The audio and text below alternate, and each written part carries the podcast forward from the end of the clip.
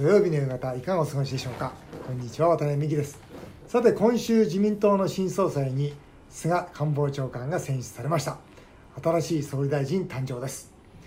あの実はですねあの僕は菅官房長官、まあ、今も菅総理ですが菅総理ずっと応援してましてあの34か月前ぐらいですかね参議院の仲間からですねもしかしたら菅さん行くよっていう話があってただあのその時に派閥の協力がもらえないと難しいという話はあったんですね。それで、まあ、二階派ですか。麻生派ですか、まあ、二階派はなんとかなるだろうね。でも麻生派はどうかな。細田派においてはね岸田さんだろうね。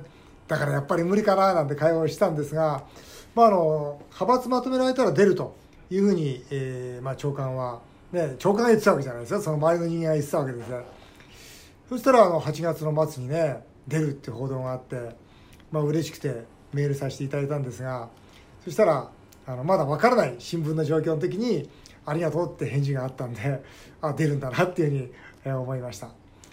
えー、菅総理はですね自助共助公助と言われてますがまさにそのバランスのある新総理だとそう思います。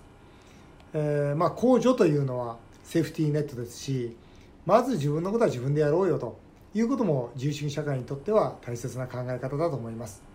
ま、特にあの今みたいな形で社会保障費がどんどんどんどん上がっていく中でさあどうやって国守ろうかと言った時にはやっぱり自分のことは自分で守ってよと。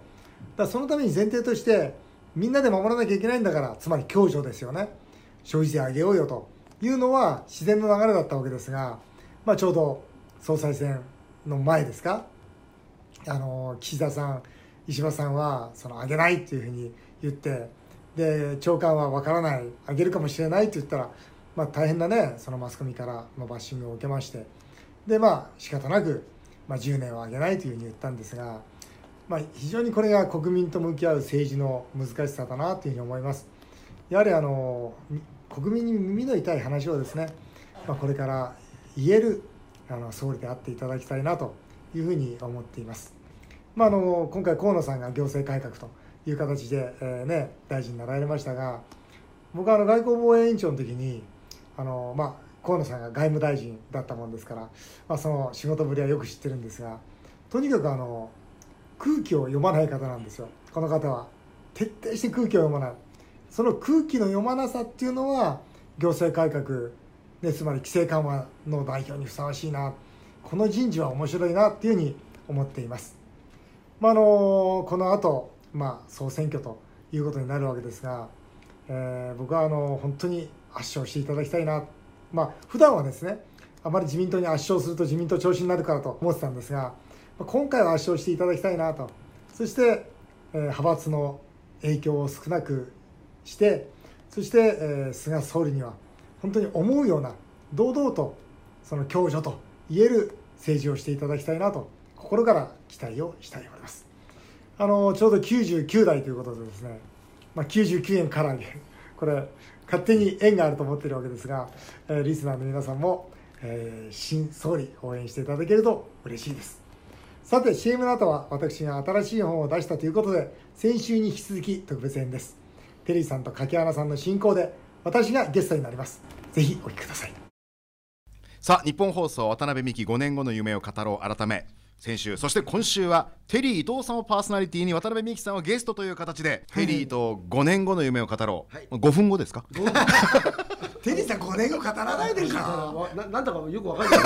5分後の夢を語ろう。というそれそれでお送りしておりますが、まあ、渡辺美樹さんをゲストにお迎えしている理由は、はい、9月4日に最新刊「コロナの明日へ逆境の経営論」全国の社長に50のエール。この本出版されましたのでまさに渡辺美樹さんにこの内容をですね、はい。はい、熱く語っていただこうとい。うことで、はい、まあ、質問される側の渡辺美樹さんとそしてパーソナリティのテリー伊藤さんと私進行のお手伝い柿花忠でお送りしてまいりますが先週第1章第2章第3章お送りしました、で第4章なんですけれども、これはもう特にいい企画だと思います。逆境の時に渡辺美樹さんが大事にする10の言葉。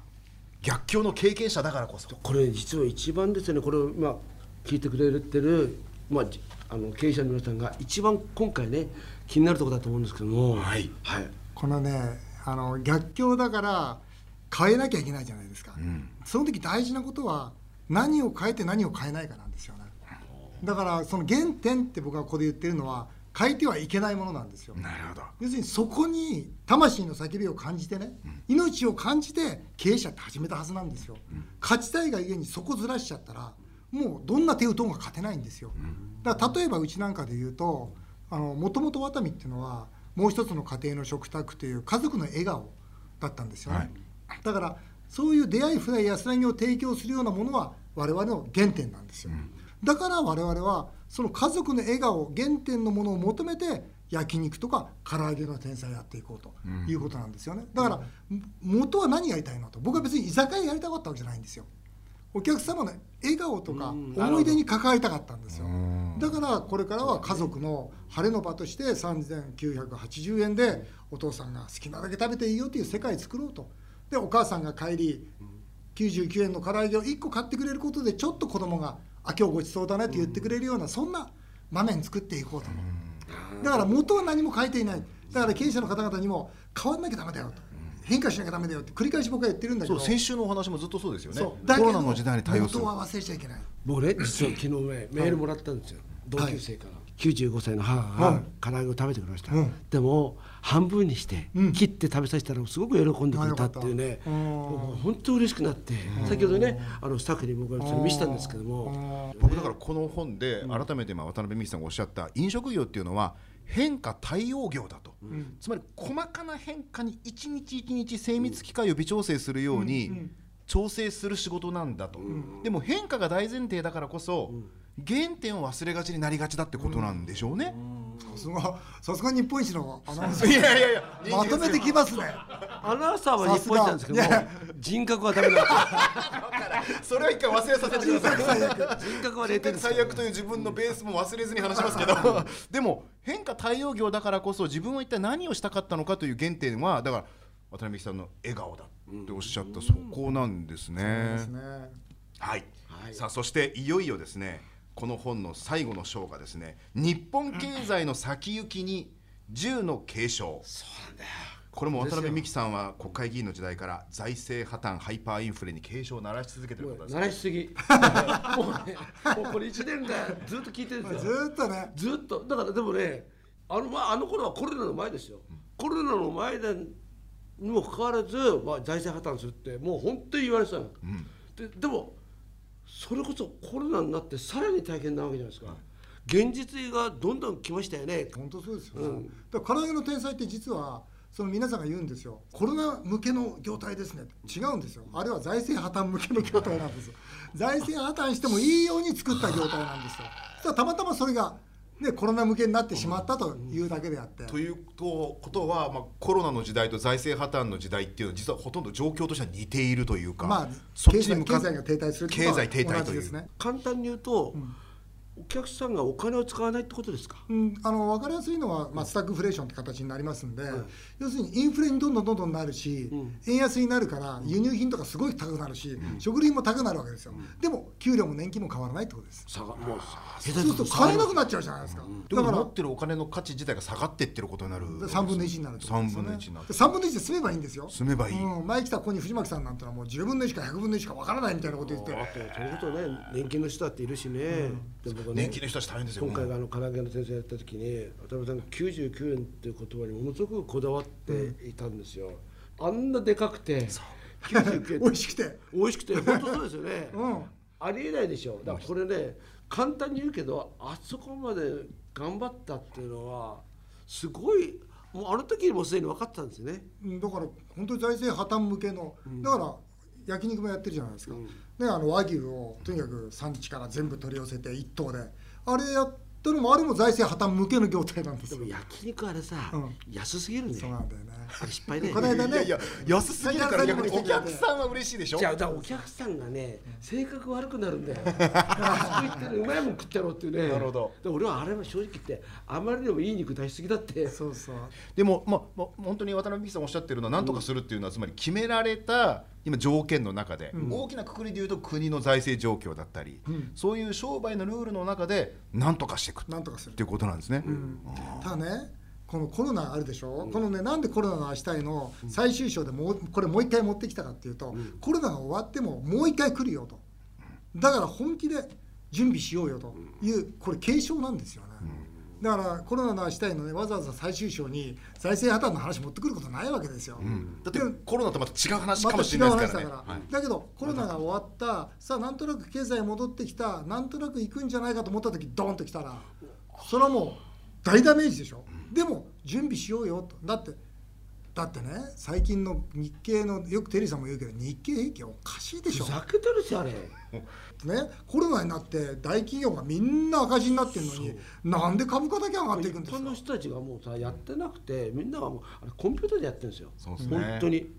あとねコロナ債ってねあのあるじゃないですか。コロナ債はい、要するにねコロナ債で赤字国債ばらまべらぼにばらまいたわけですよ、うん、にもかかわらず国債金利が減ってんですよ、うん、国債金利普通ねばらまけば金利上がるんですよ、ね、だから今回のこの日経平均株価もそうだし、国債の金利もそうだしこれは日銀が動いてるからなんですけど、この状況を見ておかしいって誰もが思うんだから準備しようよって言ってるだけです,、ね、やっぱり実際に経営という部分でね本当のお金を動かしていたり物を作ってる人たちから見ると実態の伴ってない株価っていうのは明らかにいわゆる簡単に言うとバブルに感じてしまう。いやだから嘘のもう嘘の。完成相場ですよ、うん、そその中でね、はい、その大保証の中で外貨資産を作るっていうありましたね、はい、これもそれこそ以前から、はい、まあ、ドルを持った方がいいんじゃないかっていうことを渡辺さん言われてたんですけど、うん、この海外資産というのは、まあ、円安になるんで、うん、あのまあ、ドルだけとは言いませんけどね、うん、あの他の外貨を持った方がいいですよと、円安になるわけですから、まあそ、ね、だその他円安になるんだから何か輸出できるものを作ったらいいですよとか円安になるんだから日本だけじゃなくて海外で拠点持った方がいいですよとかいうような円安になるんだから今度あれでしょインバウンドまた来ますよ、うん、でインバウンド受けの店作っといた方がいいですよとか、うん、円安を前提にした今いろんな事業理論展開をしてるんですよ、だから財政破綻だからもうダメだじゃなくて財政破綻だからじゃあどうするという前向きなね、うん、うん、姿勢でいていただきたいな。だからこの本の表紙の渡辺美樹さんが満面の意味なんですけど、はい、本にも出てきますがコロナの明日。満面の意味ですけども、この表紙の渡辺さんは穏やか。あ、穏やか。あ、そうですか。明日を見据えている感じ。あのね、いつもはもっとね、俺は渡辺だっていう感じ。そうなん俺は渡辺美樹だ。オラオラが押してたんだけど、俺今回実はびっくりしたんですよ。穏やかだ。穏やかだから。ちゃんと大人になってきた ゲストいじめますね。いやいやいや。それはテリーさんのおかげですよ。そうですか。毎週鍛えられてますから、ね、いやいやなるほど。本当びっくりした 本ですか、うん、でも明日を見据えてる渡辺美樹さんなんですけどその明日の見据え方は実はこうやって来たるべき危機に備えるというか、うん。あのしっかりと最悪の状況のシナリオを描いてるからこその、ね、この穏やかな笑顔、うん、今回すごくそう思ったな。びっくりした、うん、ありがとうございますまあ、2週にわたって紹介してまいりましたけれども。その割にはですね、はいはい、もう今週も偉そうなこと言ってましたけど、はい、奥さんにはダメですね。奥さんにはダメ聞いてるんですか奥さん？聞いてない。聞いてない。聞いてない。ということは奥様はこの本の感想も何もおっしゃってないということですね。だって知らない。テリーさんは「老後論」という本この間出されましたけど、うん、その本に関しては奥様からの感想はあったんですか？一言もないです。でこのね僕はほらまあ熱中症で倒れたでしょ、はい、で大したことないって言ったんですか、うん、でその後 点滴打ってね。点滴打って。そうです。それでその後二人でちょっと歩いたんですよ「はいはい、いや暑いねちょっと参ったな」っつってフラフラするんだったらみんなフラフラするんだから心配な。い 言われてですね。みんなフラフラするんだみんなフラフラするんだからあんただけじゃないのよって言われて。そうですよね。やっぱ過ごすこと私も帰ってきましたよ。やっぱこの番組はそういう意味では境遇はちょっと似た二人がお送りしているという似てますね、それでは最後にこの番組ではこの質問です。コロナの明日へという本を書かれて自らも今もう1000億円企業の渡辺の経営の最前線で戦っている渡辺美樹さんの5年後の夢は何でしょうか？5年後はですねちょうど今僕のイメージでは財政破綻が始まる頃なんですよ。もしくは始まっている。だから非常に経済としてはいい状況ではないんですがそんなことには本当にびくともしないでね成長しているまず会社を作りたいですね。そして今、まあ、ワタミモデルという6次産業モデルを作ってるんですが、まあ、それをさらに広げていきたいのと同時に、まあ、あの中小企業の皆さんを応援できる立場でいたいなと思いますね。別にそんな余裕があるとかいうわけじゃなくてやっぱり自分が戦って自分が勝ってないと、もう誰も応援できませんから、だから皆さんのことを応援できる5年後でいたいなと思います。この最新刊にそんな思いがね詰まってますが、コロナの明日へ逆境の経営論全国の社長に50のエールはアチーブメント出版から発売になっております。テリーさん曰く1万3000円の価値のある本が1300円でございます自分で来てですよね。全国の書店アマゾンなどでお買い求めいただけます。でさらにこの番組を聞きの方10名の方にサイン入りでプレゼントいたしますので番組の感想と一緒にメールでご応募ください。メールアドレスは夢5アットマーク 1242.com 夢5アットマーク 1242.com です。ということで先週と今週とテリーさんと渡辺美樹さんの立場をこうチェンジしてですねテリーと5分後の夢を語ろうと題して、お送りしてまいりました。ゲストとして渡辺美樹さんでした。どうもありがとうございました、もありがとうございました。さあ続いてはメールを紹介させていただきます、はい。台東区の山本さんです、えー、柿原さんが先日明石家さんまさんのゴールデンタイムのテレビ番組にゲストで出ていました。おそうなんですか。あ出させていただきました。すごいえ柿原さんってラジオじゃないの？テレビも出るの？テレビも時々出させてもらうんです。すよね。テレビ向けじゃないけどね それ皆さんに言われるんですか？言われるでしょ。顔がね。トークがすべて内野安打とファウルばかりでホームランはなかった印象です。ちょっとやめてくださいよ。渡辺さんとテリーさんが先日ラジオ愛を語っていましたが、柿原さんはどうしたらテレビで活躍できますか？テリーさん。どうしたらできるんですかね？いやでもいいんじゃないですか？悩んでだって。ないやジェットボールでもいいから出ていけばいいんですよ。僕の中ではもうデッドボールとヒットくらいやってましたよ。そうですよね。はい。もう十分でいや十分ですよ。ただ問題は渡辺美樹さんが言うようにビジュアルですね。いやいやもう関係ないですよ。ビジュアルはねまあ、テレビ向けといえばテレビ向けだと思いそうますよ。そう逆に印象残りますもん印今みんな象ほらイケメン揃いだからテレビ。逆にいいですよ。なるほど。えーなんか一生懸命フォローされてる。いやでもさんまさんの番組で出させてもらって、はい。ものすごい楽しかったですね。あそうですか、はいうん。じゃあまたぜひ。やっぱりなんかあの位置の人が2時間ずーっと全力で喋り続けるんですよ。あそうだね。半分以上カットされるのにーあの一生懸命サービスしてくださる姿はもう。さんまさんですか。さんまさんと、はい。それこそまあ太田さんもそうですよね、あ爆笑の太田さん。そうですね、うんあの辺はすごいですね。それもう渡辺美樹さんと一緒で多分純粋に笑ってる顔が見たいんだと思いますよ。テレビっ子ですよね。そうですね。はいちょっとまあまあラジオを大事にしながら時々テレビにもお邪魔させていただいてますんで。ぜひぜひ頑張ってください、ありがとうございます。さあ続いては皆さんからいただいたメールを紹介させていただきます、えーまずは赤羽の愛子さん。菅さんの奥さんは控えめで表に出てこられない方と聞いています。昭恵さんで注目されたファーストレディーのあり方についてお二人はどう思いますか？お二人が総理になったらファーストレディーと腕を組んで外遊しますか？ということでしないよね。しないでしょ。無理でしょそれだけは。いや僕はしますよ。本当？いやいやいやでもね僕思うんですけどね、はい。パターンがいろいろ違うと思うんですよ。なるほど。例えばトランプ大統領の奥さんってなんかいつもおしゃれすぎるじゃないですか。全然生活感ないですよね。ない。でもああいう生活感のない人をちゃんと奥さんとしてなんか立ててるトランプは僕は意外と家庭的には偉いなと思ってるんですよ。だから全部が全部だから政治家の妻という尽くすタイプなんか全く必要なくて。あまあいろんな人がいていいよね。そうですよね。でどうよあのトランプの奥さん。好き？でもねファッションセンスは抜群ですね。あそうそういう視点なんだ。あああのいつもラルフローレン着てるんですけどもあそうなの。とびきりですね。いやだから今までの中でもいやなるほどなこの人センスいいなっていうふうに思いますよね。菅さんの奥さんはいいですよ。いいですか？いい。どんな感じなんですか？謙虚だしね、本当に自然な品の良さと腰の低さ、うん。僕は何回もお会いしてますけど。いや僕はね菅さんの奥さんと会うとね頭下がっちゃうんだよね、うん、じゃああれですね。鏡みたいな人だね。その奥さんの鏡、うん、練馬区の久保田さん。恋する還暦おじさんですね、菅さんは71歳ですが私がよく知る天才プロデューサーは70歳で いつも恋の熱中症にかかってます。かかってますね。いいな恋の不時着じゃなくて恋の 熱中症。いいな。渡辺さんは菅さんをよく知っていますが女性スキャンダルは絶対ないと思いますか、総理になるということは残りの人生女性とは恋もしないという宣言と同じで少し寂しくないですか？お二人はそういう意味でも総理になれますか？ということなんですけど女性スキャンダルないと思うわ。なさそうですよいやいやね本当にねない、うん、もうだからもうねずっとあれでしょ？それこそ家にも家は僕のマンションの横浜の隣のマンションの隣なんですよ。ああそうですか。うん、だから家にも帰らずに、もう朝はあれでしょ？ホテルでパンケーキ食べてたし、あパンケーキ食べてるそういつもパンケーキ食べてた 朝、うん、で昼でしょ、夜でしょ？それも絶対ないわ。あうん。あの人はまあいいですよね。うん。いいと思う、テリーさんはよ。え？そのねもう恋をしないっていうことで総理になるわけですよ。無理無理。総理と女性どっち取りますか？女性ですね。そうですよね。これ無理です。多分多分そうだと思います、はい。えーはい。リナ 市の清太郎さん、えーテリーさんの老後論死を恐れても仕方ない。その通りですね、うん。これから高齢化になるのでオピニオンリーダーには前向きになれる死生観を語ってほしいですと、渡辺さんは5年後の夢を色紙に書いて棺桶に入りそうなイメージです。テリーさんには死んだ後も一度だけなんとか電話に出てもらい状況を報告してほしいです。